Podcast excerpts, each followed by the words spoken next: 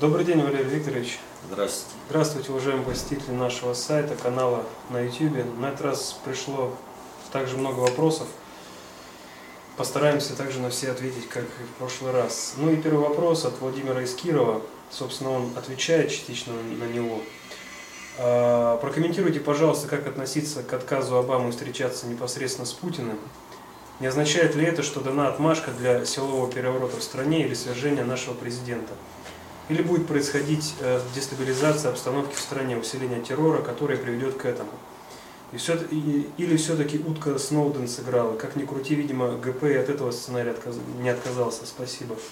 Ну и посмотрев видео за прошлую неделю, стало понятно, что мой вопрос не нужен, мы отвечали уже Да, мы на прошлом. Но на если есть что добавить, пожалуйста, Э, добавьте. Ну что добавить? Э, В других обстоятельствах, конечно, это могло бы стать э, отмашкой на государственный переворот. Но сейчас условия изменились. Внутри страны и положение Соединенных Штатов в мире изменилось. Вот. И отмашки как таковой нет. А по остальному что? Ну, маневрируют они, пытаются уйти. Изменилось положение России в мире. Россия казусом, так скажем, Сноудена, да, э, показала, что Россия выходит из юридического поля э, внутрь, подчинения внутренним американским законам. Все. Вот, поэтому э, Обаме дополнительный удар по имиджу не нужен, потому что срыв управления у него уже тогда намечается. Вот он отказывается, потому что с него уже будет требовать практических результатов этой встречи. О чем поговорили, как поговорили, что получил взамен. Все. Здесь, в принципе, нечего добавить к э, прошлому. Следующий вопрос от Станислава. Здравствуйте, Валерий Викторович приверженцы КОП, как и я. Как понимать символику Пушкина насчет числа 33? Эта цифра фигурирует и в сказке о старике Золотой Рыбки, прожили старик со старухой 30 лет и 3 года, и, э, и царь Салтан, 33 богатыря. Спасибо за ответ. Ну, вообще вопрос достаточно объемный, но один из символов э, слова 33 э, все знают и так и видят. Это звезда Магендоид, это шестиконечная звезда. Это символ, это символика управления. То есть э, триединство материя, информация, мера.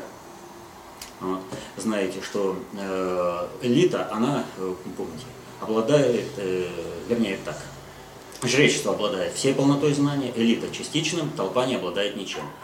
Вот. И перевернутая фигура как раз это и обозначала. Вот, две тройки. Вот. Ну а так э, в символизме можно еще искать очень много. И поэтому прожили старик со старухой 33 года, а он как был в системе матриархата, э, не обладал знаниями и волей, так и не обладал. А вот возраст Христа 33 года тоже Да подводят ко всему. к этому. Подводят. Ведь еще есть и притягивания различные.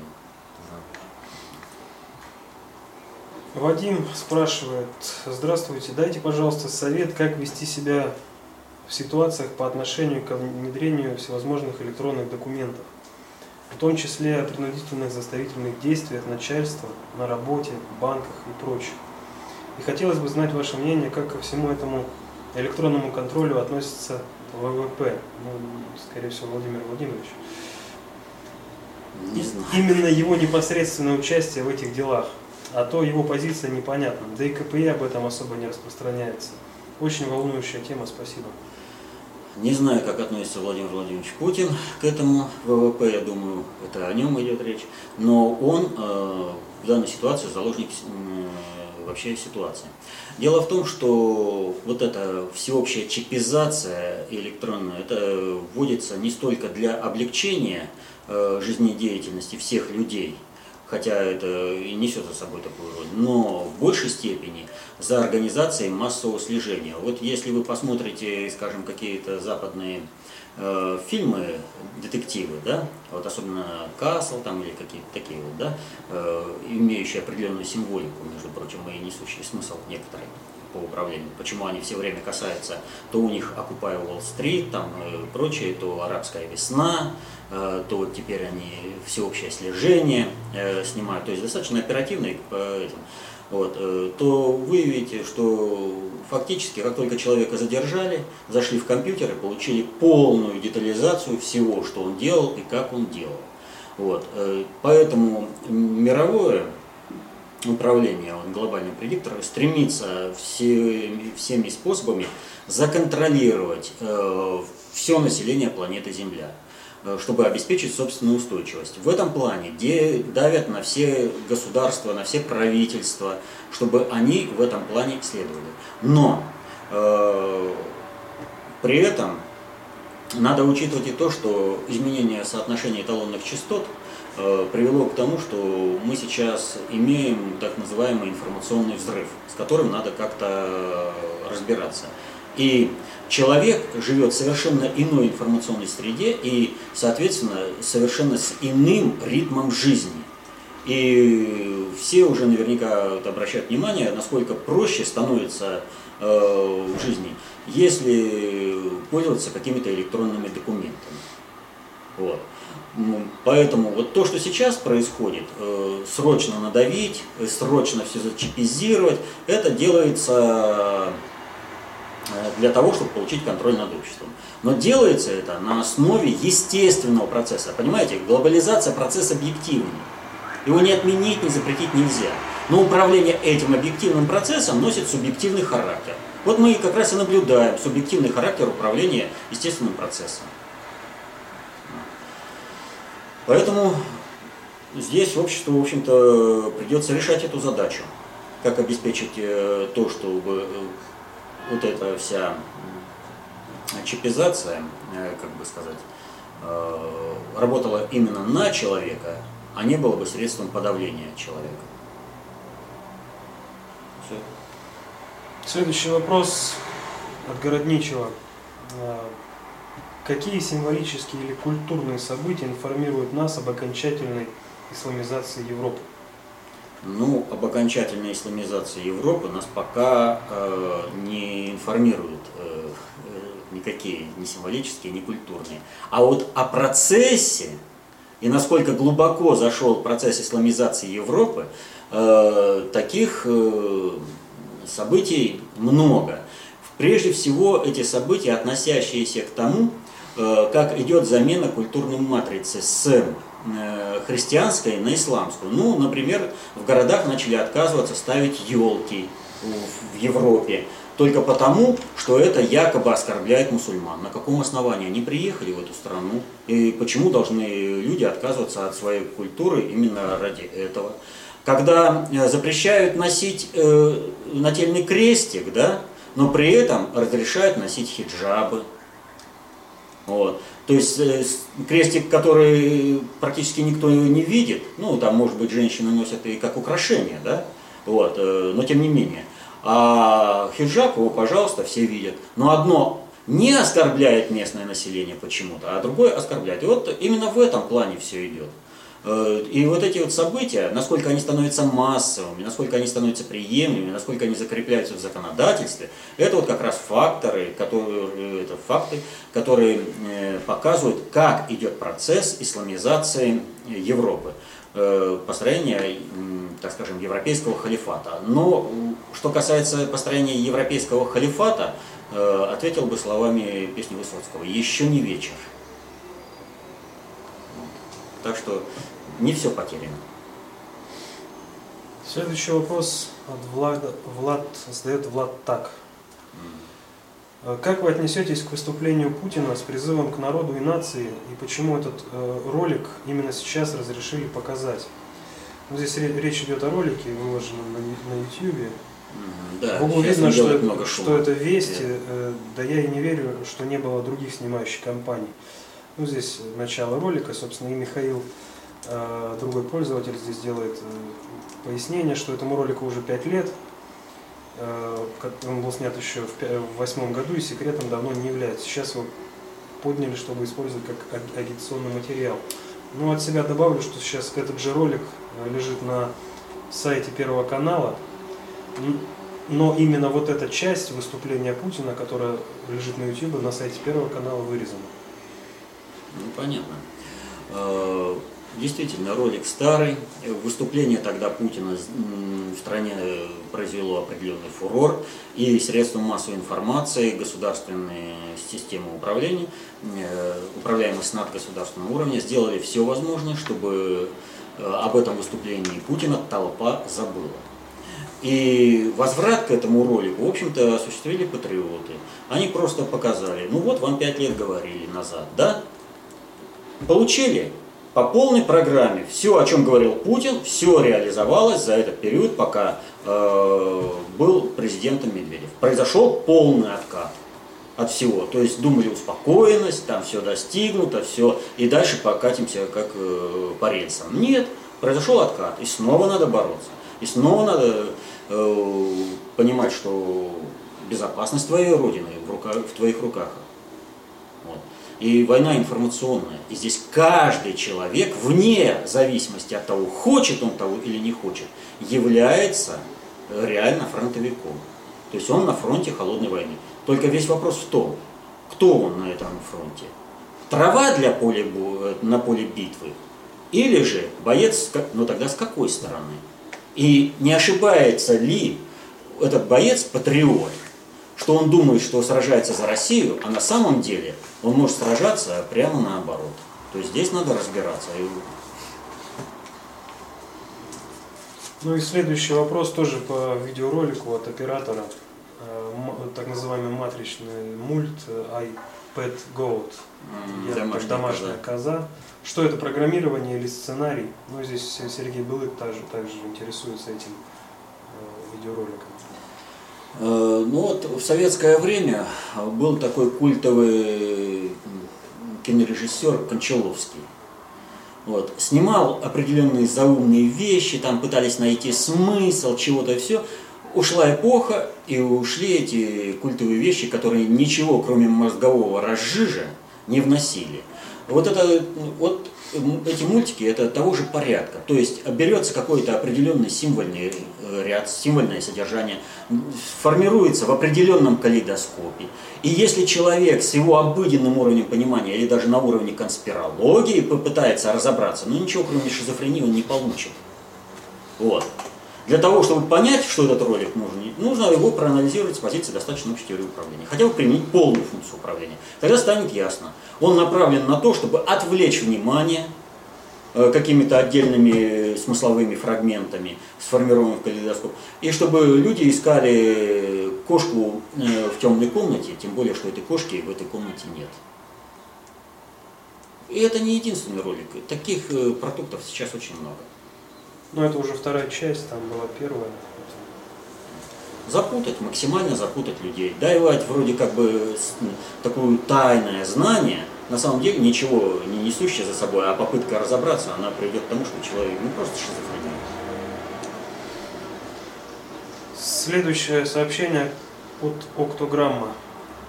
Здравствуйте. В связи с выходом новой книги Николая Старикова «Геополитика. Как это делается», Просьба прояснить разницу в терминах геополитика и глобальная политика, если такая есть. Конечно, есть. Еще как есть. А, как бы покороче это сформулировать. Вообще, основной тезис геополитики э, выражается э, в идиоме, которую приписывают Наполеону, география – это приговор. И все страны делят на какие-то там атлан... Э, цивилизации моря, цивилизации суши, и якобы там вот противостоят между ними, и вот э, нужно только освоить э, знания определенной э, этой геополитики, и как ты будешь побеждать. Но если география это приговор, то этим все сказано. То есть, что дергаться тогда? И вот э, я приведу буквально пару таких примеров покороче. Вот э, классическим как бы примером считается, что вот, э, Карфаген считается цивилизацией моря, а Рим считается цивилизацией суши. Да? Э, если же э, взять по этой классификации, то мы не увидим признаков цивилизации моря за Карфагеном. Вот э, в IV-V веках до нашей эры были сиракузские войны – они были перед пуническими войнами. И вот э, к этому моменту относится выражение, которое знают все. Сжечь э, корабли. То есть отрезать себе пути отступления. Принадлежит это выражение э, сиракузскому тирану Агафоклу, который, значит, когда они противостояли с Карфагеном, посадил на 60 кораблей там 16 тысяч бойцов и отправил их осаждать Карфаген. А поскольку у него вариантов не было никаких, чтобы там бойцы хорошо сражались, он сжег этот флот, убедил, что его нужно сжечь, и он сказал, бойцы, у вас остается один выбор. Либо вы побеждаете Карфаген и возвращаетесь на его кораблях, а либо вы погибаете здесь. Но тогда погибнет и ваши родные Сиракузы. Э, суть же заключается в чем? Э, принципиальной разницы между флотом Карфагена и флотом Сиракуз в технической не было. 60 кораблей и на них посадить 16 тысяч. Это корабли, это сверхперегруженные. Вот. И вот этому маршу противостояла а, весь флот Карфагена. Весь. Но он не смог предотвратить высадки. В результате 16 тысяч э, бойцов победили там 40 тысяч только одной пехоты, и Карфаген был э, это сам, э, взят. Конечно, они там на паритетных началах вышло, но для чего я вот это вот сказал? Когда говорят, что э, Карфаген цивилизация моря, а э, Рим цивилизация суши, ну, извините, э, Карфаген это современный Тунис. Для того, чтобы переплыть э, Средиземное море, например, в Испании, ну там вообще ничего практически не надо, да? В другое же дело, э, Рим, и э, Рим, он отличался чем? Он и сейчас этим же отличается. Э, э, Рим – это длинная э, горная местность, вытянутая в море. И построить дороги э, на территории Апеннинского полуострова гораздо труднее, нежели наладить плавание вокруг этого полуострова, Сапога. И у Рима э, были корабли, которые в Карфагене так и не смогли построить. Ну, там обычно, когда о качестве этих кораблей говорится, их размерах, это изучают э, императора Калигулу, Нейрона, да, вот. Но, тем не менее, они пользовались определенными технологиями. Но я хочу сказать другое. То есть, вот если брать э, морской флот Рима, э, как он должен быть, это, цивилизация моря должен быть именно Рим, а никак не Карфаген. Если вот у нас еще это, объявляют цивилизацией суши, это Китай. Но Китай э, в начале 15 века, э, где-то 1402-1405, э, где-то так, э, они отправили самый большой флот в мире. Вот если весь европейский флот собрать, он все равно не был бы таким флотом, который только от Китая отправил э, в море. Э, они дошли до самого Мадагаскара. Э, очень сложные пути исследования были, да? Вот. Э, корабли, которые строили китайцы, никогда не были под силу построить европейскому кораблестроению. Никогда не смогли приблизиться к таким, которые были э, в начале 15 века. Э, почти через сто лет, там, в 1492 году, только считается, Колумб э, открыл Америку, да? Вот. А они за сто лет до этого на кораблях, которые во много раз превосходили вот эти суденышки Колумба, плавали очень далеко. И вот уровень китайского кораблестроения, вот как раз, они же на море, они плавали, и вот все, э, они как раз э, показывают, что это вообще-то они должны считаться цивилизацией моря. Но Китай вот уже почти 300 лет находится под пятой э, британской короны. Никуда не девается. Будь то это социалистический Китай Мао Цзэдуна, будь то это императорский Китай до этого, начала, либо вот сейчас посткоммунистический Китай, они находятся под пятой британской короны. Цивилизацией моря. Ну как? Вот. То есть, вот, если мы будем исходить из географии, мы ничего не поймем. Но, потому что процессы управления как раз и скрывает геополитика. А глобальная политика как раз описывает процессы управления, как можно использовать социальные процессы э, в обществе для того, чтобы либо это общество поднять, либо это общество поработить. То есть упирание в географию скрывает суть управления сложными социальными системами. И как бы здесь не разбирался, вот как ты будешь крутиться, ну крутись ты вокруг географии, ты никогда не определишь, как будет формироваться общество. Вот сейчас упирают в географию конфликт между Британией и Испанией по Гибралтарскому проливу. Ну и, собственно, со самого вот этого государства, мини-Гибралтар. Вот э, опять же ситуация. Э, Испания, вот сколько э, уже пять веков принадлежит Гибралтар? Англии, Великобритания. Великобритания. Вот, э, Испания всегда бубнила, всегда была недовольна, но никогда не ставила этот вопрос ребром. То есть там были различные попытки. Сейчас, когда в Испании бушует полномасштабный экономический кризис, государство ну просто рушится, и она ничего не может противопоставить Великобритании – вдруг ни с того ни с сего поднимает вопрос о Гибралтаре. С чего бы это? То есть вы, ребята, определитесь. Но не зна... незнание, как управляются сложные супер, суперсистемы социальные, да, нельзя географии описать этот конфликт.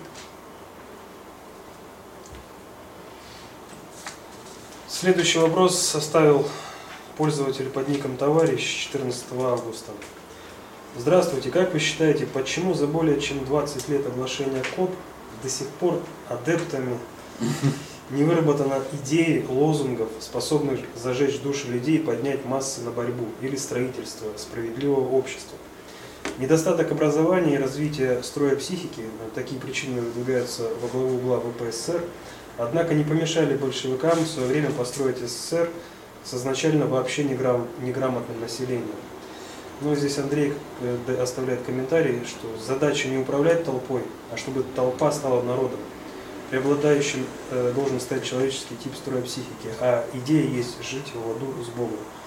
Ну, опять же, э, вопрос опять, претензия, что за 20 лет ну, во-первых, ответ э, по существу. Действительно, э, как бы там ни было, но лозунги всякие и прочие вот такие как бы идеи, способные зажечь, они являются средством управления толпы. Толпа – это собрание людей, живущих по преданию, рассуждающих по авторитету. Толпу подняли на одно, толпу управляли, толпу привели к другому. То есть, э, если бы э, удалось реализовать то, что большевики делали, да, то не было бы никакого реванша, не было бы никакого возврата к капитализму в 1991 году. А это вот как раз э, показатель того, что толпа не вызрела до народа. И задача э, КОП э, не в том, чтобы дать народу какой-то э, привлекательный лозунг, а задача в том, чтобы сформировать условия, чтобы толпа превращалась в народ. И за 20 лет сделано в этом плане очень и очень много изменилась сама информационная система, само информационное поле. Если раньше вот эти вопросы управления э, суперсистемами социальными даже не стоял на повестке дня у, даже у государственного управления, то теперь этот вопрос э, постоянно у всех. Это, теперь это изучается наукой. Наука формирует уже экономику и политику. Вот. Если раньше э, с этими вопросами нельзя было выходить даже э, на образовательный процесс, то теперь защищаются курсовые, диссертации, научное сообщество обсуждает это, это при, уже стало фактором управления. Понимаете? Вопрос э, о том, что общество начало меняться, он э, не в том, сколько э, вышло там народа на, на улицу, Вопрос в том, как это применяется, как это знание применяется при управлении суперсистемами социальными. И вот здесь мы входим устойчиво. Ну, еще одно дело знать поп и понимать разные Да, вещи. это абсолютно разные вещи. У нас очень много, много людей, знающих. которые знающие, да, Они, ух, могут цитировать. А когда касается вопроса, как применить на практике, тут уже все, встают э, в тупик. Как и почему это невозможно. Так вот, э, в этом отношении фонд концептуальных технологий, он и выполняет задачу показать, как КОП применяется на практике. Следующий вопрос от Александра. Здравствуйте. Давно слежу за развитием КОП и несколько раз был на семинарах в, Алтайском, в Алтайской педакадемии. Для меня загадка, почему вы не в КПЕ. Вас нет на сайте региональных отделений, и еще недавно я считал, что в Барнауле единение – это КПЕ, теперь КПЕ нет. Зачем было делиться? Вас ведь поделили все по концепции. Для меня КПЕ – это следствие в развитии партии или движения единения, как больше нравится. В моем случае вы исчезли. На сайте КПЕ вас нет, в интернете найти еще труднее. Не хочу обидеть. Для кого вы работали, э, для кого вы работаете или зачем, если о вас не найти ничего? Честно говорю, найти пытался, наверное, быть справедливым, сказать, что не пошел в ЛКПА. Изменилось время, нахожу многое в интернете, тогда такой возможности не было. Но, однако считаю, что вы э, все же делаете нужное и важное дело, продвигая знания концепции. Хотелось бы видеть вас Э, всех э, в КПЕ единении. Но это сугубо мое мнение, никому его не навязываю. Ну и опять же Сергей здесь комментирует, что Владимир Михайлович Зазнобин давно ответил на этот вопрос. Посмотрите его семинары, сам его раньше задавал. Ну, вопрос, конечно, хороший, вернее, ответ. Э, можно посмотреть, отвечу только еще немного со своей стороны. То есть не было никакого такого как бы деления, как там нас кто-то поделил и все прочее. На самом деле, э, вот э, КПЕ создавалось как дополнительная форма распространения концепции общественной безопасности, для того, чтобы люди изучали. Э, когда КПЕ эту роль выполнила и начала развиваться как обычная толпа элитарная структура, то Э, появилась э, аналитическая записка внутреннего предиктора о негативных тенденциях КПЕ. Вот. Э, за себя отвечу. Многие наверняка знают, что я был членом президиума, курировал именно информационно-аналитический блок, именно все это, был редактором газеты, сайта. Вот. И как раз вот в этом отношении все было. То есть вот если бы мы шли на то, чтобы делиться, чтобы какие-то там э, склоки затевать, ну вот я ушел, да, у меня все контакты. И если бы я кого-то хотел там подсадить, на себя перетянуть, ну что мне мешало начать какую-то склоку? Я бы там начал писать какие-то, ну, э, там, подметные письма, в чем там обвинять. Нет. Просто я ушел по причинам того, что мы с Константином Павловичем разошлись а, в видении того, как должно развиваться КПЕ дальше. Все. Но я в Константине Павловиче всегда видел своего товарища, который работает, пусть по-своему, но на распространение концепции общественной безопасности. Зачем я должен какие-то вот, палки в колеса ему вставлять? Поэтому и ничего и не было. Вот. Что же касается как бы видимого деления, ничего подобного даже не происходит. Все создаваемые структуры – это формы взаимодействия, формы воздействия на общество, то есть в зависимости от того, как общество организовано. Партия – это одни механизмы, одни возможности, но это и определенные препятствия вхождения. Фонд – это другие механизмы, другие возможности и э, меньше препятствий. Э, так что все должно дополнять друг друга. Вот. А деления никакого не было. Ну, вот, такого, чтобы как там э, кто-то тянул на себя что-то там. Э, поэтому, что касается общего дела, ну делаем мы по мере возможности наших сил, мы занимаемся этим. И вот то, что товарищ вышел и нашел там нас, да, показывает, что не так уж мы, про нас никто не знает, что наша деятельность все равно заметна. И каждый оценивает э, полезность э, нашей деятельности по-своему. Ну, это право каждого человека. Следующий вопрос от Павла, достаточно большой. Валерий Юрьевич, добрый день. Спасибо за ответы. Э, продолжу тему о Путине. Как принципиальный вопрос о поддержке большинством русского народа его государственной деятельности. На недавней встрече с молодежью на Селигере Путин несколько раз заострил внимание на строгом выполнении законов. что только в этом случае можно добиться чего-то в жизни, личности и общества. Но когда ему задали вопрос о Навальном, Владимир Владимирович возмущался. Откуда такие законы, э, когда за одну статью двум обвиняемым дают 4 года условно и 5 лет реального срока? В основах социологии, глава 11, страница 345 написано – Поэтому слова «диктатура закона» в постсоветской РФ в устах одних политиков и журналистов – шизофренический бред, в устах других – пиар, назначение которого – придать благообразный вид вполне реальной тирании марионеточной корпорации юристов без стыда и совести. Вопрос. Какой смысл несут утверждения Путина о неукоснительном исполнении закона, исходя из положений КОП? С уважением, Павел, спасибо. Ну, вообще, юриспруденция – это разновидность талмудистики. И хотим мы того или не хотим, мы э, живем и действуем э, в рамках определенного законодательного поля. А закон, в общем-то, везде, и не только у нас, он везде написан так, что дышло, куда повернешь, туда и вышло. Вот. Э, и написан он таким образом, чтобы можно было управлять толпой. Вот э, потребовалось кому-то там посадить, да, нужно э, один закон. Потребовалось кого-то выпустить, находит э, совершенно другой закон. Поэтому, естественно, возмущение Путина тем, что вот по Навальному выпустили, использовать эту вот, юридическую талмудистику, оно вполне обосновано. Но его требование о соблюдении закона тоже обосновано. Как-то никому-то не покажется ну, как сказать, э, противоречащим тому, что я сказал. Дело вот в чем. Для того, чтобы заниматься своей деятельностью, нужно не подставляться под действие закона. Законодательное поле таково, законы таковы, что можно заниматься э, созидательной деятельностью по возрождению российского суверенитета, не подставляясь под закон. Никому не нужно, чтобы ты подставился под закон, ну, очередной герой оказался там на зоне. Потому что совершенно иное. Законных способов, не нарушая закон, работать на возрождение суверенитета России очень много.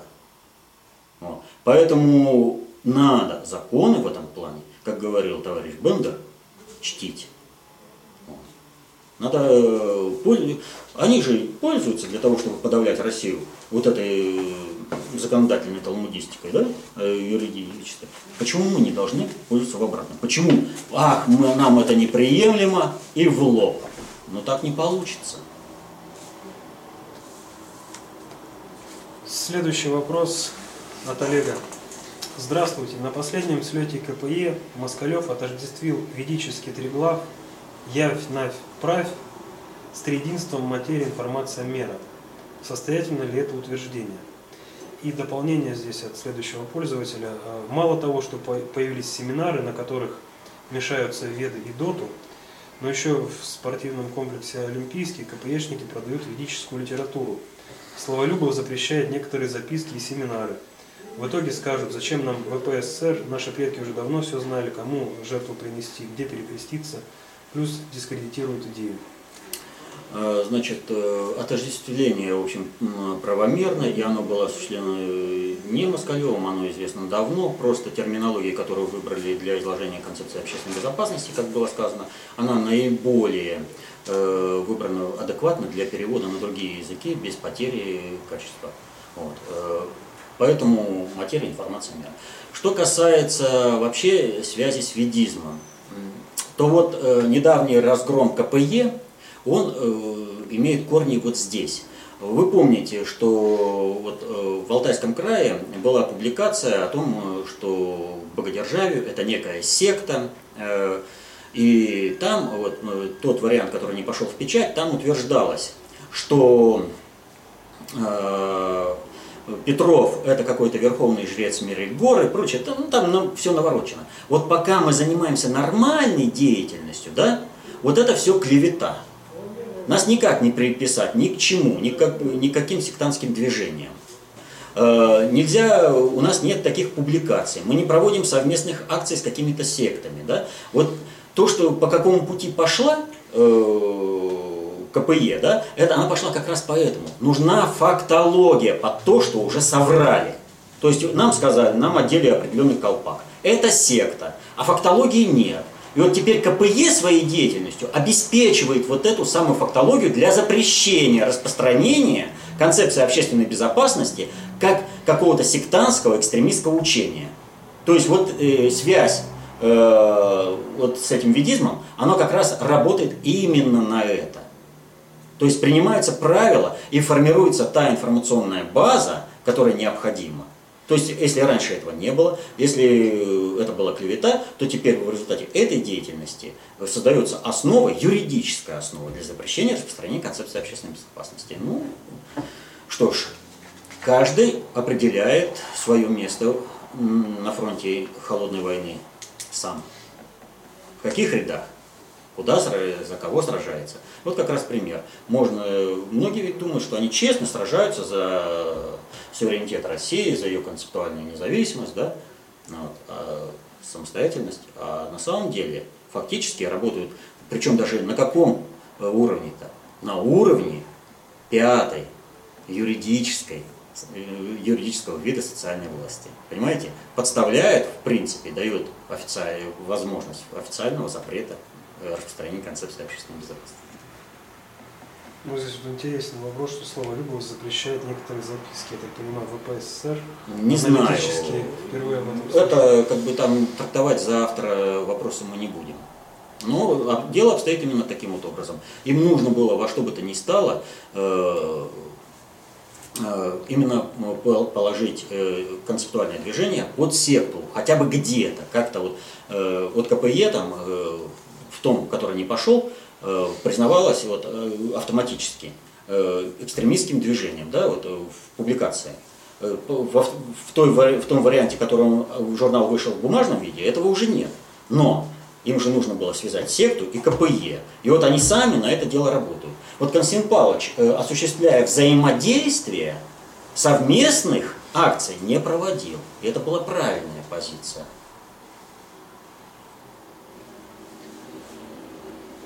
Анатолий Аникин задает вопрос.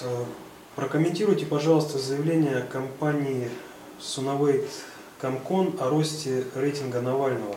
Чего это вдруг компания, занимающаяся исследованием потребительского рынка, взялась за исследование выборов мэра Москвы? Ну, вообще, это частный вопрос. Э, мы уже неоднократно говорили. Э, принцип один – Навальный должен участвовать в выборах. Они обеспечили это тем, что в нарушении всех законов, но опять же на основании законов, выпустили Навального, чтобы он участвовал в выборах, а потом используют все доступные средства массовой информации, вообще любые средства, для донесения до всех общественных групп информации о том, что якобы да, Навальный должен победить. Они понимают, что они, он, он не победит и все прочее, но нужно создать такое информационное поле, такую шумиху, что якобы Навальный победит, чтобы потом на основе того, что он проиграет выборы, разворачивать дальнейшие шаги по дестабилизации общества, в том, что вот у Навального украли голоса, ну они вот еще вот непонятно, почему они еще не орут, что уже украли, что все голоса посчитаны. Вот. Но это обычный ход. Это, в общем-то, э, доход, э, вот понимаете, люди там занимаются определенными делами, да, в торговле. Им дела нет до никакого там Навального. А им раз и э, по профилю работы подсовывают информацию, чтобы потом они знали, вот это все обосновано, видите, там все это было, даже вот мы это видели. Но обычное создание информационного поля необходимого для совершения государственного переворота, оранжевой революции, вот и все, не более того. То же самое взятие квартиры с агитационными материалами. Да, там это играет и туда, и сюда, это можно было как бы по-другому сделать, но все делают люди, и люди, в общем-то, все управляют. Очередной вопрос задает Сталин Руслан. Э, в книге «Пчеловода. Последний гамбит» есть такие строки. Хотя может появиться и личность, которая, можно сказать, будет признана матрицей концепции. Может быть и множество личностей. Прокомментируйте, пожалуйста, о чем это. Спасибо. Ох. Ну, здесь из контекста... Да понятно. Как бы так. Я лучше тогда не столько прокомментирую, сколько проиллюстрирую. Вот э, в настоящее время э, для понимания, я думаю, будет больше и меньше вызовет вопросов. Э, для, вот в последнее время встает всегда вопрос о причинах нестроения э, совместных действий России и Украины. Дело в том, что матрица, которая руководит, э, которая включает в себя Россию, она альтернативно объемлющая по отношению к ветхозаветной библейской, и э, она о суверенитете России. Поэтому э, вот был выдвинут там Ельцин, был выдвинут Горбачев, они были отринуты. И матрица поддержала выдвижение Путина, и она же не позволила Медведеву полностью нивелировать все достижения Путина. Вот. Как в советской песне поется вообще вот в данной ситуации, это «Время выбрало нас». Это вот об этом как раз. То есть, э, кого выбирает... Э, что происходит на Украине? А на Украине происходит череда смены различных людей, но всего одного и того же ну, этого самого спектра. То есть, э, что бы там ни было, а лишь бы только против России.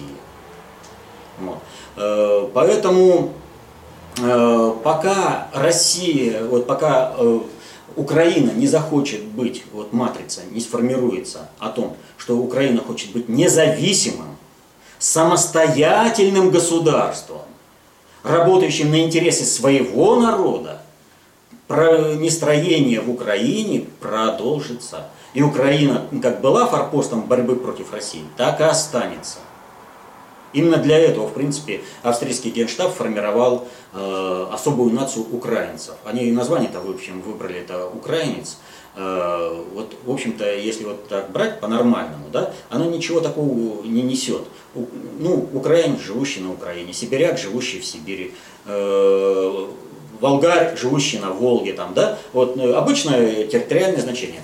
Когда э, австрийский генштаб э, принимал решение о формировании э, э, национальности украинец, они исходили из того, что украинец, если переводить на латынь в определенном смысле, может обозначать маргинал. Вот они и формировали маргинальную нацию. Они преуспели в этом отношении достаточно сильно. И вот посмотрите, э, там ведь матрица какая? Э, что угодно, лишь бы только москаль загнулся. Что с нами будет, вообще не интересует. Кому служить, под кем ходить, нас не интересует. Под э, турков, пожалуйста, под турков. Под Европу, пожалуйста, под Европу. Э, будем голодать, будем это, но против москаля будем драться. Почему? А вот свободными они еще не захотели быть на матричном уровне. Поэтому у них и нет выдвижения, не поддерживается а, на уровне матрицы выдвижения того, кто бы работал на суверенитет Украины. Надеюсь, вот этот пример э, поможет осознать, что означает вот это, поддержит матрица кого-то. Вот Путина, смотрите, его не поддерживает, в общем-то, элита сопротивляются, чиновничество всеми силами сопротивляются, давят. Ну, 80% распоряжений президента не выполняется. Но это о чем-то говорит. Путин добивается э, исполнения и движения России в плане суверенитета на основе чего? На основе общенародной поддержки действий. Народ соотносится с этой матрицей. Хотим свободы, да? И на основе знания процессов управления решение через глобальную политику. Путин решает все через глобальную политику. Он заставляет через глобальную политику Запад воздействовать на свою периферию среди чиновничества России так, чтобы они работали на интересы э, государства России. Следующий вопрос от Виктора. Знакомы ли вы с работами социолога Зиновьева? Да, знакомы. Как их оцениваете и рекомендуете ли молодым людям читать его труды? Значит, э, прежде чем рекомендовать читать какие-то труды, э, я порекомендую другое. Э, научиться людей, людям воспринимать информацию спокойно, на основе понимания того, что несет эта информация. И вот тогда можно читать любые труды и выявлять в них вектор целей, определяться, какая концепция через это проводится.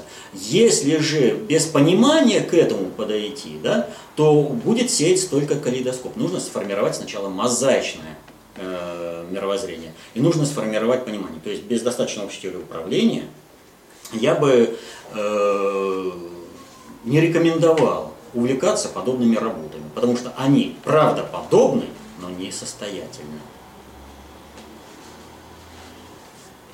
Сергей Белык. Э, здравствуйте, Валерий Викторович. У меня вопрос по Хабарову. По неофициальной информации все началось с того, что Хабаров публично заявил, что Сердюков разваливает российскую армию похлеще всякого ЦРУ. Вскоре его посадили в тюрьму. Ветераны ВДВ уверены, что именно Сердюков заказал уголовное дело против полковника Хабарова. Как вы оцениваете действия полковника? Прав ли он? А, вот как раз э, как бы дополнение к тому э, вопросу о том, о чем говорил Путин на Селигере. То есть вот понимаете, в чем проблема э, Квачкова и Хабарова и товарищей, которые вместе с ними? Проблема в том, что они управление понимают на уровне только структуры и не более того. То есть вот как в армии. Э, ходи сюда, то есть командир подошел, приказал, рядовой Петров направо, рядовой Иванов налево. Все, да? И другого понимания управления у них нет. Они э, в этом отношении наивны. Они не понимают, как управляются сложные супер, это, супер, социальные суперсистемы. И вот взять э, того же Квачкова, да, вот когда он упирает, вот мы там должны сформировать новое ополчение, как в 17 веке, но логика социального поведения людей в 17 веке отличается от логики э, социального поведения людей в 20 даже 21 веке. И не учитывать это нельзя. Механизмы, э, способы управления, которые действенны были тогда, недейственны сейчас по, ну, по одной простой причине, что противник тоже ограничен в выборе механизмов. И сейчас нужно совершенно другое. То, что делал сейчас Квачков, вот опять же к вопросу, э, все мы находимся на фронте информационной войны. И многие могут полагать, что они сражаются за Россию, на самом деле могут э, реально воевать против России. Так вот, э, Квачков и его группа фактически работали на то, чтобы в России состоялся египетско-ливийский сирийский вариант. Дать возможность развязать именно это внутри страны, гражданскую войну. Понимали они это или не понимали, никакой роли по факту, уже по результату не играет роли. Понимаете? Но как вот я со всеми материалами, которые вот э, через информацию, через средства массовой информации, а в последнее время, надо сказать, э, официальные средства массовой информации достаточно много освещают э, по этому поводу, но они не несут вообще сути освещения, чего и как. И вот по Квачкову тут вообще вопрос интересный. Ведь Квачков сознательно согласился пойти на ложь которую ему предложили враги России. То есть он сознательно вписался в этот сценарий. Э, когда э, инсценировали нападение на э, Чубайса, всем было понятно, что это инсценировка. И вот Клочков почему-то вдруг решил поучаствовать в этом сценарии, хотя он мог идти до конца в отказ, и это служило бы Родине гораздо большую пользу, чем он. Но он решил сработать на пиар Чубайса. То есть он вписался э, в чужой сценарий, не понимая, зачем ему это надо, почему. А вот то видео, которое э, уже записали, и оно выложено в интернете, оно вполне достаточно для того, чтобы его э, за экстремизм э, привлекать э, по законодательству. Да? То есть фактически, я не знаю, там, почему его товарищи пошли за ним. Они же как профессионалы не могли не понимать, что э, здесь э, э, Квачков просто играет на Чубайса.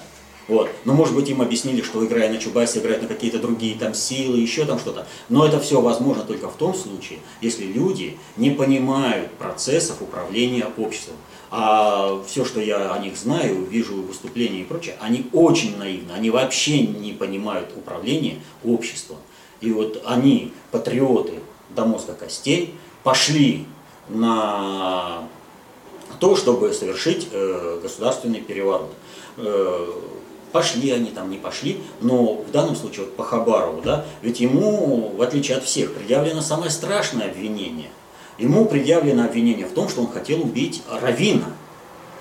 Он, а что Равин? Разве он управляет политикой, экономикой? Ничем не управляет. На самом деле именно религия формирует и политику, и экономику. То есть их замкнули на какой-то жидомасонский заговор – с которым пытался бороться Генри Форд, и он его пытался найти, ничего не смог найти, сколько денег не угрохал. Почему? Потому что это бесструктурно. И мировое еврейство всего лишь инструмент проведения управления. Всего лишь. Бесполезно бороться с инструментом. Но э, ему вот было через Хабарова показывают, что вот не троньте основу управления, не троньте ветхозаветно-библейскую концепцию управления. Вот. А бороться на шестом приоритете, ну, убили Равина. Что это? Изменило информационное поле? Нет. На шестом приоритете что-то можно изменить? Нет. У нас была прекрасная армия, да, Советский Союз. Супердержава номер два, э, по многим параметрам номер один. И где она? Почему армия разгромлена без боев? Вот непонимание всего это и попытка снова на коня э, да, с голой шашкой там, да, на противника, оно приведет к тому, что ты и станешь заложником применения вот этих законов. Путин и говорит о чем? Соблюдайте законодательство, не подставляйтесь. Вот знаете, э, вот как фильм есть такой шестой, да, там всегда этот, э, про начальника уголовной милиции, да, в советской власти, он всегда говорил там одному молодому, не подставляйся, не подставляйся.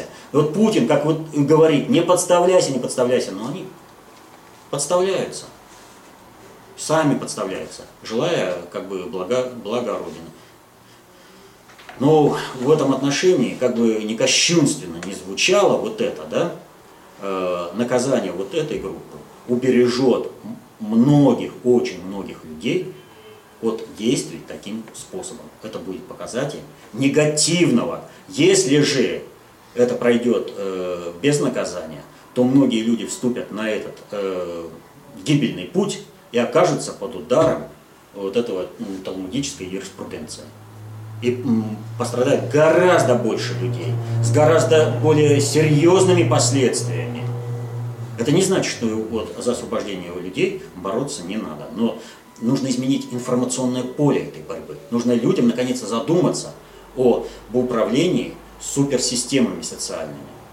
И вот когда у них это появится, то тогда они, с одной стороны, смогут и избежать наказания, а их, в общем-то, обвиняют э, по-крупному, достаточно, ну, закон что пришло, его можно развернуть. Вот. Но главное, что если они изменят форму защиты, они уберегут людей и сами больше не пойдут, не вступят на этот гибельный путь, подставляться под удар противника, самим подставиться и не спасти Россию.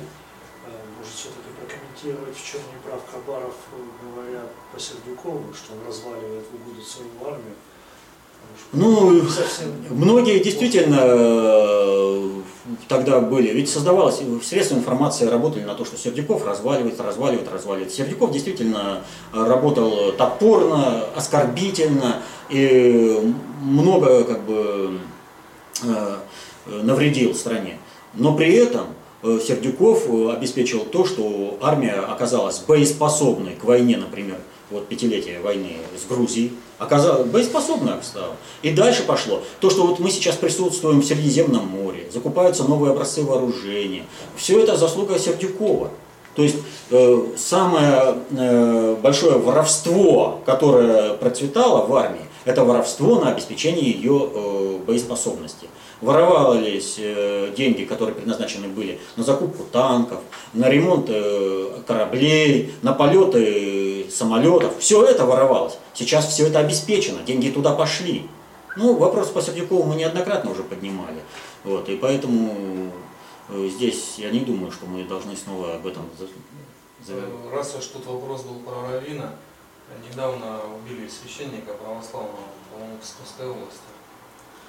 Ну, это какое-то матричное событие? Ну, вот поймите простую Не вещь. совсем понятно. Ну как э, не совсем понятно? Вот э, нам сейчас опять навязывают, э, что РПЦ, духовность это одно и то же. Но посмотрите, я уже сколько раз об этом говорил. До революции не было ни радио, телевидения, газет, ничего.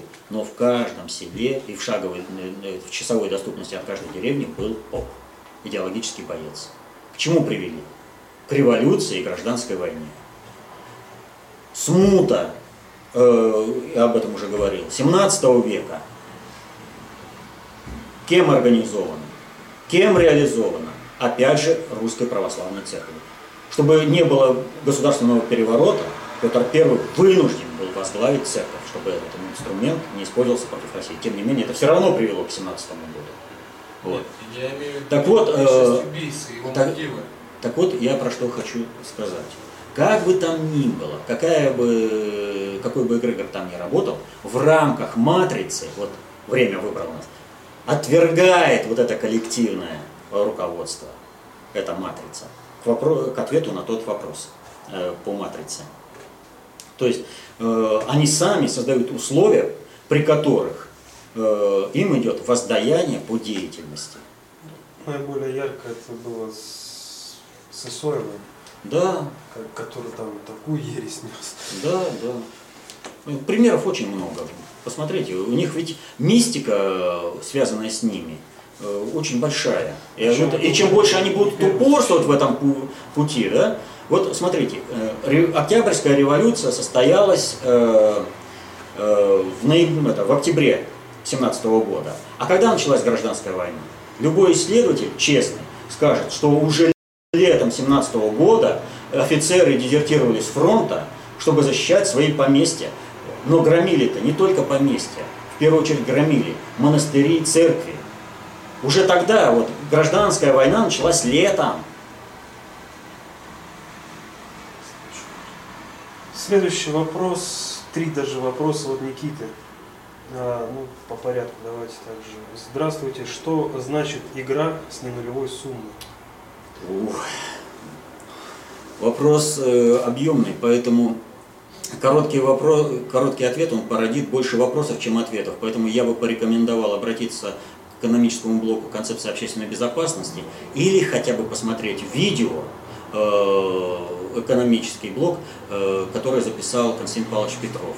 Вот э, потратьте часок другой и получите достаточно содержательный ответ. Ну а так я даже затрудняюсь как бы ответить, чтобы вопросов лишних не было. Давайте уж ты... Второй вопрос. Э, Наполеон Бонапарт. Это проект мировой закулисы, как противовес Великобритании, или его целенаправленно готовили англичане? Значит, э, в данной ситуации есть совпадение. Э, Проект мировой закулисы и проект англичан одновременно. Вот. Но проблема заключается в следующем. Как Гитлера привели к власти э, одновременно и мировая закулиса, так и западные демократии, страновые элиты, на определенном этапе Наполеон вышел из-под контроля. Ему, он, в общем-то, видел определенные цели, под которые его занарядили, и он пытался в этом отношении заручиться с оккупированной э, англичанами державой э, Россия. Вот. Он пытался, э, многое пытался сделать э, шагов, э, вернее делал, чтобы получить союз с Россией. У него это не получилось, потому что союз с Россией это однозначно э, союз и против э, глобального предиктора, и против англичан. Вот.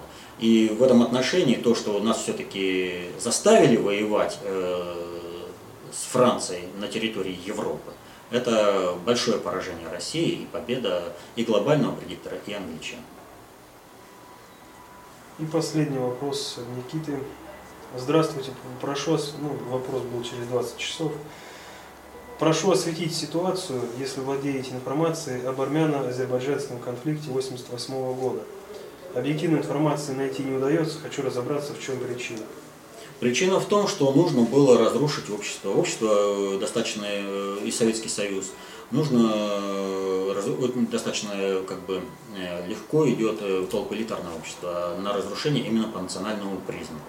Поэтому, чтобы Советский Союз вступил на фазу распада на национальные образования и на карликовые государства сувенирные, нужно было организовать вот какой-то конфликт. Вот мы организовали этот конфликт э, в самой взрывоопасной и проблемной части, где этот конфликт э, поддерживался достаточно долго на уровне этно-религиозной разницы. Хотя вообще, вот, если взять так Карабах, как он стал э, компактным поселением армян, э, надо помнить, что армян резали в Турецкой империи. И спастись можно было только там, где их не резали. И куда поедет э, человек, у которого проблемы начались дома. Он поедет туда, где у него есть родственники, знакомые или хотя бы единоверцы. Вот таким образом сформировалось э, э, компактное поселение на Горный Карабах. Ну а потом было спровоцировано, что они начали заявлять об отделении. А на каком основании? Вот пожалуйста, вам конфликт. Конфликт с целью разрушения Советского Союза. Ну, так же, как и сейчас, Да, национальный да. вопрос. Да, именно сейчас поднимают везде национальный вопрос именно с этой целью, с целью развала России.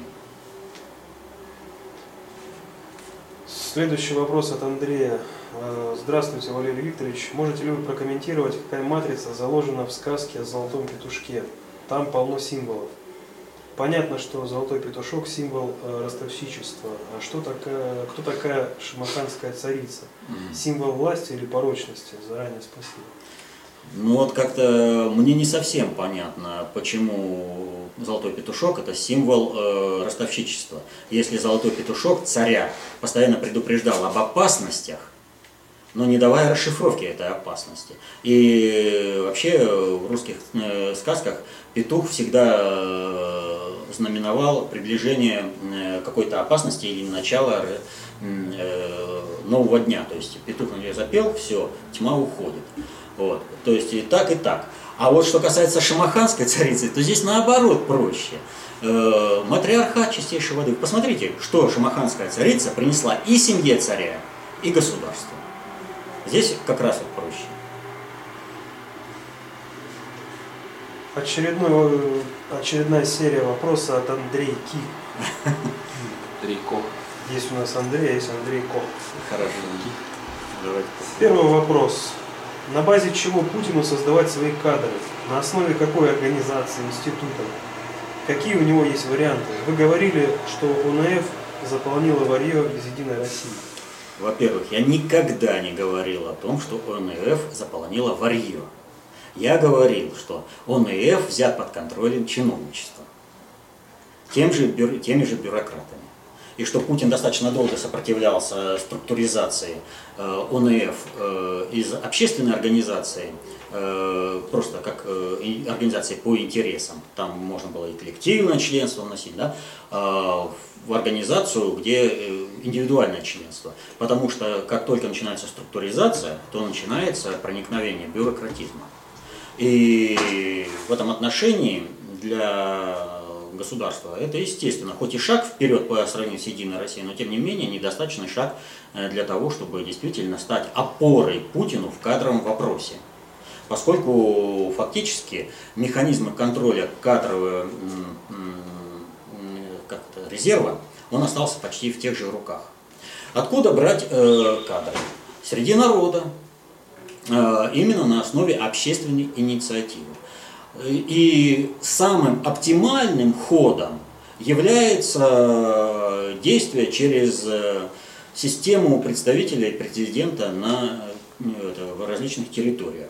То есть это политический комиссар президента. Вот вспомните, как э, назначались э, представители президента э, того же Ельцина. Да? Брался какой-то общественный деятель, он назначался, и он главное соблюдение, соблюдение именно идеологии вот, э, реформирования общества, демократизации общества был. Да? И, ну, Вот этот механизм, он по сути сохранился и до сих пор. Ведь если возможно назначить представителем президента сотрудника Госдепартамента США, э, ну, если мы понимаем, что Госдепартамент США финансирует ассоциацию «Голос», а там работает в «Голосе» человек, и он становится из этой общественной организации э, представителем президента, то почему нельзя назначить представителем президента э, из патриотической организации? Ну что, трудно найти 100 человек, которые будут единомышленниками Путина, и они смогут заме- э, полностью сформировать этот костяк представителей президента. Нет, не трудно. Должна быть политическая воля. Но политическая воля не только президента, но еще целого круга лиц. Вот. Потому что здесь нужно решать э, в этой совокупности. Вот если этот вопрос будет решен, то тогда по- процесс подбора кадров пойдет уже, что называется, штучно. То есть, работая с э, главами э, администрации субъектов федерации, представитель президента сможет влиять на формирование кадров. И вот здесь будут подбираться кадры. Если раньше э, кадр, так скажем, кандидат, он не проходил ни при, как, ни при каких обстоятельствах, то при содействии представителя президента человек, специалист своего дела, но не включенный в какие-то клановые группировки, но могущий решать определенные задачи управления, он будет э, вероятностно предопределенно э, продвинут э, именно на эту должность. Именно так действует. Не нужны никакие революционные потрясения и все прочее. Ну и вот механизм вот этого, кстати, кадрового назначения, показал э, свою действенность, когда демократизировалось общество под руководством Ельцина. Ну, чего вы думаете? Вот оно. Работоспособный э, механизм. Нужно только сформировать определенную команду. Здесь. А если сейчас представителем президента якобы являет, э, Россия является представителем президента Соединенных Штатов, то а как вообще о чем вы говорите? О каком исполнении при указов президента, распоряжение президента может быть э, на месте? Ну о чем это может? Если он является организатором всех болотных выступлений в субъекте федерации,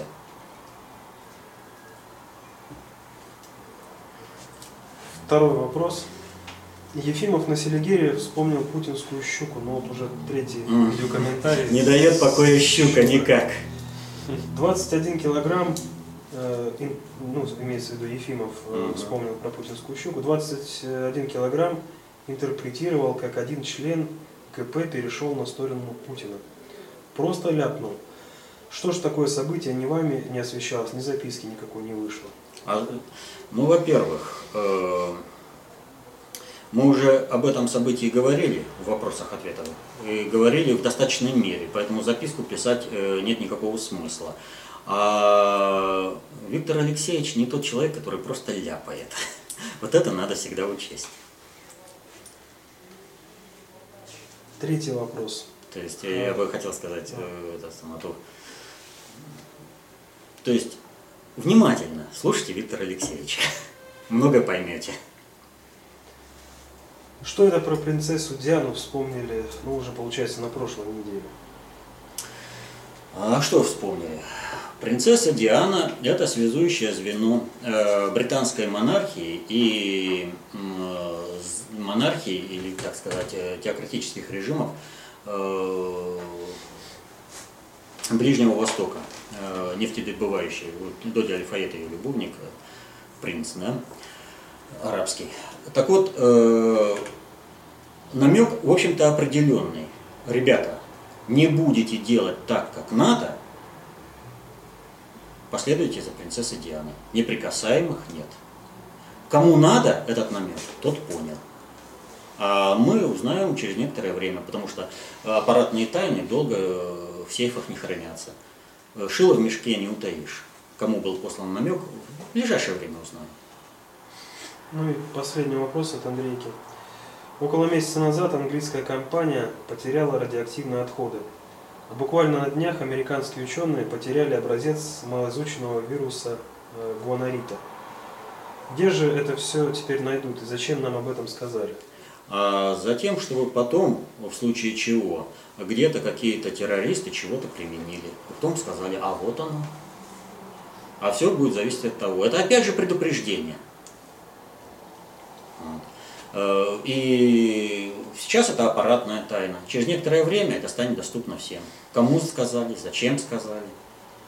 И может быть это станет, э, не дай бог, конечно, известно а, после применения всего вот этого, что потеряна якобы бесхозяйственность. Очередной вопрос от Олега. Э, Здравствуйте, Валерий Викторович. Случалось ли с вами такое состояние, как дежавю? Как вы это понимаете? Большое спасибо за вашу работу. С огромным вниманием и интересом смотрим все ваши выступления всей семьей.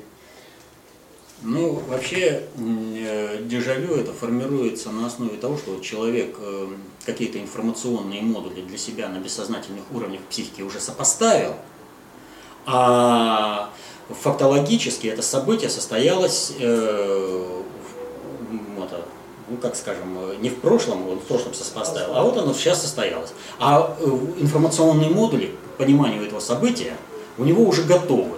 И вот оно, когда это, вот он эффект дежавю. То есть, а во, кажется, уже Самое все это... уже было. Ну Да, это уже как бы было. На самом деле, это из различных фрагментов. Он составил э, определенное понимание этого процесса, уже готов к нему. Вот. Но поскольку это происходит на бессознательных уровнях психики, то для него это вызывает такое, ну, то есть я не знаю, как разобраться вот с этим. То есть, если человек э, знает вот с этими модулями, работает осознанно, да, то у него меньше вот этих эффектов дежавю. А э, человек способный как бы идентифицировать процесс, но на уровне сознания не выявил, то у него процессов, это, фактор, э, это событий, фактов дежавю достаточно много. Больше, во всяком случае, у того, кто осознанно работает с информацией. Следующий вопрос задает Валентин Сахалина. А, Мой вопрос может быть не по существу, но как вы думаете, вся та шумиха, что поднята вокруг проливных дождей и выходом Амура из берегов, не связана с попытками США надавить на Россию при помощи климатического оружия? Ведь они неоднократно признавались в том, что вполне могут манипулировать погодой и о том, что в их планах управление климатом. Это они оправдали борьбой с глобальным потеплением. Плюс ко всему все то, что поговаривают об установке ХАРП на Аляске. Ну, вообще о климатическом оружии говорят давно. Вот. э, насколько в этом отношении продвинулись какие-то конкретные государства, судить трудно.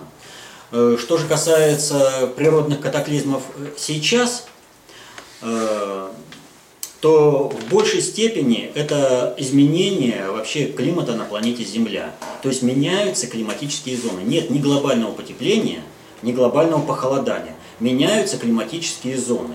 Меняются направления течений, соответственно, меняются э, температурные э, составляющие среднегодовые по разным территориям.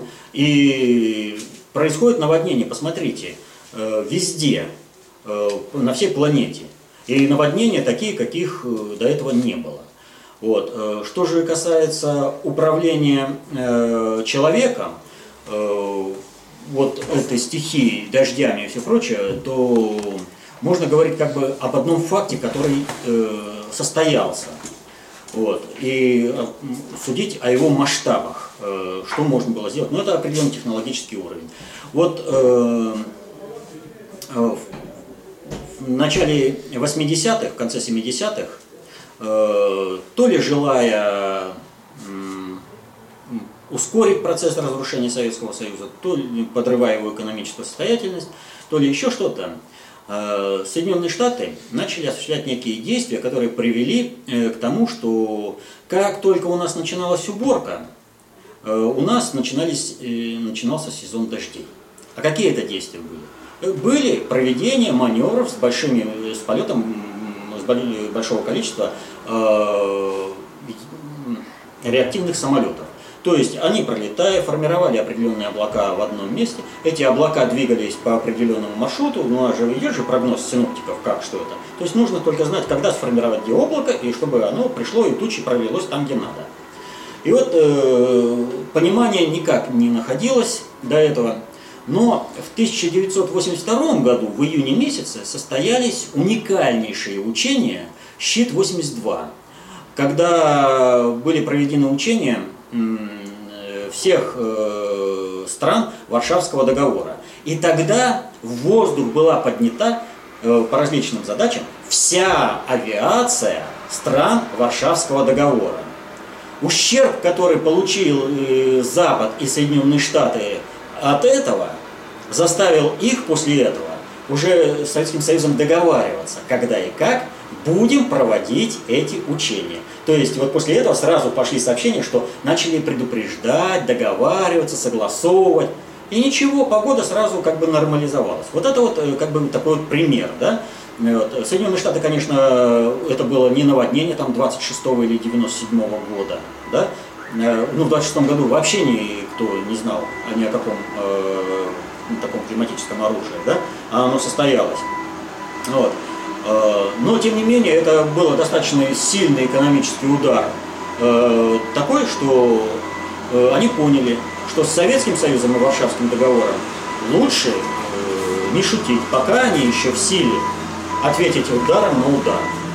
Насколько сейчас эффективно все это, какие механизмы разработали, ну, я не знаю. Вот. И, честно говоря, я не думаю, что это климатическое оружие по полной программе. Вот. Э, по той простой причине, что это палка о двух концах. И наводнение сейчас, когда меняются климатические зоны, еще и человеческий фактор, ну, человечество стоит вообще на грани экологической катастрофы. Ну, фактически у нас и задача-то уйти от глобальной экологической, экономической, военно-политической катастрофы. Либо человечество выйдет из этого, либо не выйдет. А будет это рукотворно или нет, это уже второй момент. А вот э, желание надавить на Россию при помощи климатического оружия, да, такое желание у Соединенных Штатов есть. А создать пиар на беде России, э, вот на климатической этой катастрофе, они безусловно будут использовать. Ну, здесь уже вопрос такой веры в определенной степени. То есть, если нет информации, то есть либо доверять, что они говорят правду, да, либо не доверять. Но тогда нужно соотноситься, почему где-то Соединенные Штаты применяют это климатическое оружие, а где-то не применяют. Вот. Фактически, вот если Соединенные Штаты хотели нам навредить вот этим климатическим оружием, они э, сделали сейчас, э, ну, будем говорить, другое. Они, в общем-то, действуют на усиление России. Дело в том, что вот если раньше для развития Дальнего Востока э, было очень мощное противодействие среди чиновничества, да, э, выделение туда средств, а если мы не будем развивать Дальний Восток, его могут у нас отторгнуть, да, то теперь для того, чтобы преодолеть э, вот это, эти катаклизмы, правительство будет вынуждено организовать гораздо более сильное финансирование и э, гораздо больше объем работы, что приведет не только к тому, что будет строиться совершенно иная современная инфраструктура, но и будет происходить заселение этой территории специалистами, поскольку своих специалистов э, на Дальнем Востоке не хватит для столь полномасштабной работы. То есть э, произойдет качественный скачок в развитии. Да, через вот горе людей, которые сейчас э, испытывают э, беды и лишения за счет этого наводнения. Но в конечном итоге, при существующем управлении, государственно ориентированном под руководством Путина, это приведет к этому. Любое другое бы управление, оно бы действовало наоборот. Сказало бы, да зачем нам этот Дальний Восток, мы бросим его, да? А вот э, Путин строит там космодром. Ну вот, в общем, коротко это все. Ну, второй вопрос от Валентина касался выкладывания электронных версий тех книг, которые у нас представлены в разделе библиотека, книги. Mm-hmm. Собственно, такой возможности у нас нет, но абсолютно все э, книги внутреннего предиктора представлены на сайте dota.ru в электронном виде. Там да. можете все скачать. Понятно. Так, и такой вопрос. Вот мы обещали, что будем некоторые вопросы по текущей политике освещать сами. Э, мы сколько времени сейчас работаем? У нас еще примерно 15 минут есть. Ну что ж, некоторые вопросы тогда надо обязательно обозначить. Вот э, обозначим э, те события, э, которые не получили должного освещения э, в нашей прессе, в СМИ, и которые нет одно, такого однозначного понимания того же, что реально Э, вообще произошло. Вот э, на прошлой неделе э, наша трехкратная чемпионка мира по прыжкам в шестом Елена Исенбаева, давая при, во время пресс-конференции, сказала простую вещь, что вот в связи с законом о запрете пропаганды гомосексуализма, она сказала, что приезжающие в нашу страну должны соблюдать наши законы. И во всем мире начался вой реальный вой. Все, что они там себе позволяют и прочее, там американец там возмутился, поддержал главный пидорас э, не Россия, а как россионский пидорас, вот так вот точнее, это Алексеев. В чем здесь суть? Э, дело вот в чем. Понимая того или не понимая, но Елена Есенбаева затронула вопрос суверенитета России она заявила о том, что приезжающие в Россию, приезжающие в Россию должны уважать и соблюдать российское законодательство. Поэтому американский э, атлет, там, как, ну, этот, э, кто он там, Ник Симмонс, да, вот, он э, тут же заявил, это вообще не цивилизованно, во всем мире должны по умолчанию, получается, соблюдать именно американские законы, где она там живет, насколько она отстала от свободного мира, там все прочее, да. Наиболее точно, прям буквально, э, это выразили вот объединение этих российских пидорасов. Вот у них на сайте тут же сразу появилось сообщение о том, что слова Исенбаева с негодованием восприняты всем гей-сообществом. Вот. А что? И вот он, главный пидорас России, э, Николаев, Николай Алексеев, он э, сказал, буквально, дословно цитирую, Россия должна сама соблюдать свои международные обязательства, прежде чем требовать от иностранцев соблюдения своих собственных законов здесь. Э, поэтому, к сожалению, Исенбаева сделала большую ошибку. Ну, здесь он дальше, там, она ее поняла, попыталась э, там, э, извиниться. Вот. Так вот, о чем они говорили? Они говорят о приоритете международного законодательства над российским. Именно это их возмутило, именно здесь они поднялись, они использовали всего лишь предлог вот этот для того, чтобы в очередной раз надавить на Россию и показать, не сметь выпрягаться, у вас есть статья Конституции, которая предусматривает между, приоритет международных закон, э, законодательства над э, российским законодательством, даже над Российской Конституцией. А Исенбаева позволяет ли всем заявлять, международное законодательство, которое признает приоритет прав э, гомосексуалистов, да, их пропаганду, для России не действенной. Да? А вот тот, кто посоветовал Исенбаеву извиниться вот за это, да, тот э, ну, либо дурак, либо враг народа. Ну, возможно, конечно, еще, что он добро, это, как там, добросовестно заблуждающийся, да? но тогда его вообще тоже использовали в темную, как и Исенбаеву. То есть своим извинением Исенбаева, в общем-то, подставила Россию, Э, но хорошо отработал Мутко, который поставил геи, наркоманы и алкоголики. Это одно. Мы не хотим, чтобы наши дети развращались. Вот когда станут взрослыми, да, пусть сами выбирают, как деградировать. Через э, алкоголизм, наркоманию или педерастию. А молодых мы развращать не будем. То есть он как бы отыграл в этом плане. Э, извинения Исенбаева. Но хотя она, честно говоря, извинялась-то чисто так. Если кто-то что-то не понял, да, я не виновата. Но вообще не должна была вот как бы пояснять. Я сказала, все.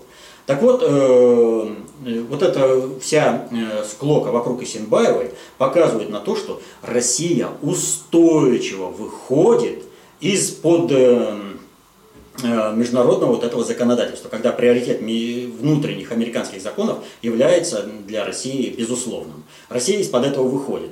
И тут же э, пошли следующие вот события. Вот э, Москва направила официальное приглашение генеральному секретарю Интерпола Рональду Ноублу. Для чего?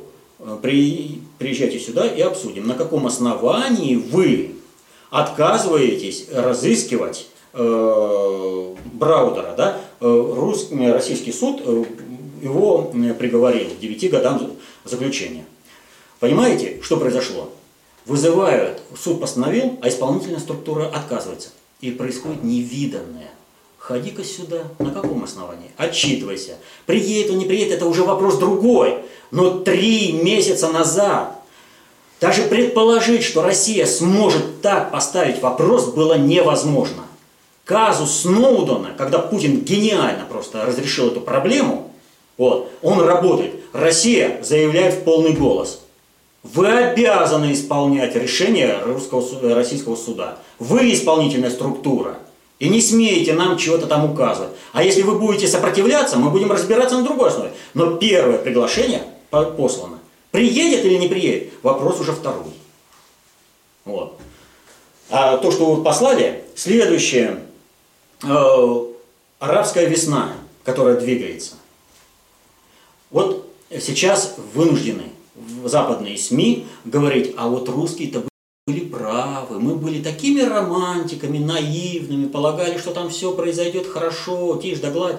Нет, на самом деле они реально обманывали толпу, они реально прогнозировали, э, вот э, те, кто управлял, они вот этот результат планировали. Но не будь России ее суверенной политики, у информационных СМИ не было бы даже вообще повода, ну толпа это собрание людей, живущих по преданию, рассуждающих по авторитету, да? Э, историческая память толпы ограничена э, настоящим плюс-минус две недели.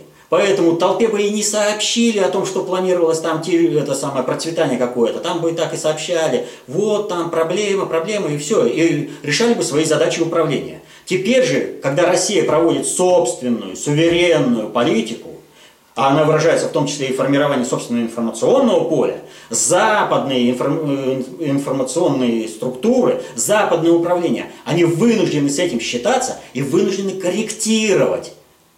А вот мы там думали, мы были там наивными, а вот Россия была права, давайте к России прислушаемся. Но призыв прислушаться к России – это очередное признание того, что Россия сделала еще один шаг, с которого она не уступит – к восстановлению своего суверенитета. И этот шаг Запад принял.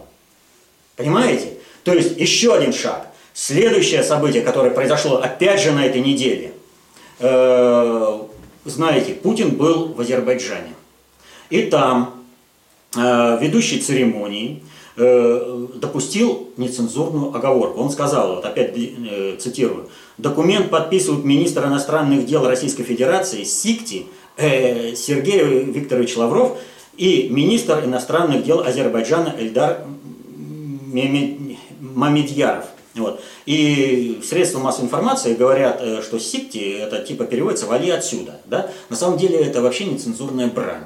Э, не будем выражаться, что это означает, но, в общем-то, переведите в меру знания русского мата, э, как можно классифицировать сикти. Да?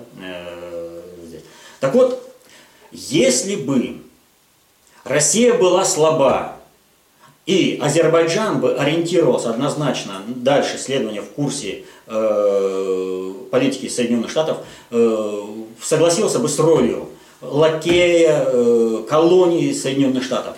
Э, ну, у Алиева вообще бы не было никаких вариантов, замечать или не замечать. Не заметили бы. Но Россия стала сильной, Америка слабеет, а э, Азербайджану нужно определяться. С Россией они прекрасно знают, они двигаются к развитию. Вся история Азербайджана это показывает. У Америки все это время они были на побегушках и обеспечивали своими ресурсами американские интересы. И Алиев увольнением этого сотрудника – показал, что он выбирает Россию. Который оговорился. Да, он, но а сама оговорка – это не случайность. Нужен был тест. Прозондировать Россию и Азербайджан. Как сработают, как нам дальше двигаться в отношении с этими государствами, чего мы сделаем. Но эта бы оговорка, она была бы не нужна, если бы Россия не становилась сильной и привлекательной для того, чтобы на нее ориентировались другие государства. Вот что им, поэтому они эту оговорку, они спалили этого сотрудника, он оговорился, но они поняли, все, Азербайджан из поля э, влияния Соединенных Штатов выпал. Вот у нас э, многие э, там носятся, а, Бжезинский, Бжезинский там и прочее, да, вот, э, но Бжезинский в своей работе там э, «Великая шахматная доска» в 97 году, по-моему, она вышла, писал, что Россия все, прекратила свое существование. Это сырьевой придаток Запада. В 2012 году он наоборот, у Запада есть возможность выжить, только если они заключат э, договор какой-то с Россией. Россия и Запад не интересен.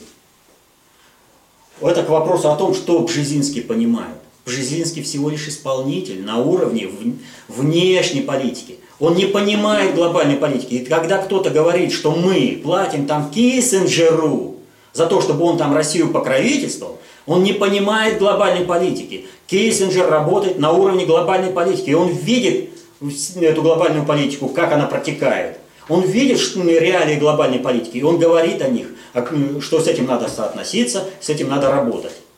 Вопрос, таких людей, как Киссинджер, нельзя купить. Вот это надо понять.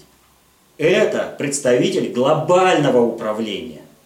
И он говорит о глобальных процессах, а многим, э, чтобы было понятно, в свою это, оболочку замыкают, говорят, о, вот внешняя политика, глобальной нет, есть геополитика.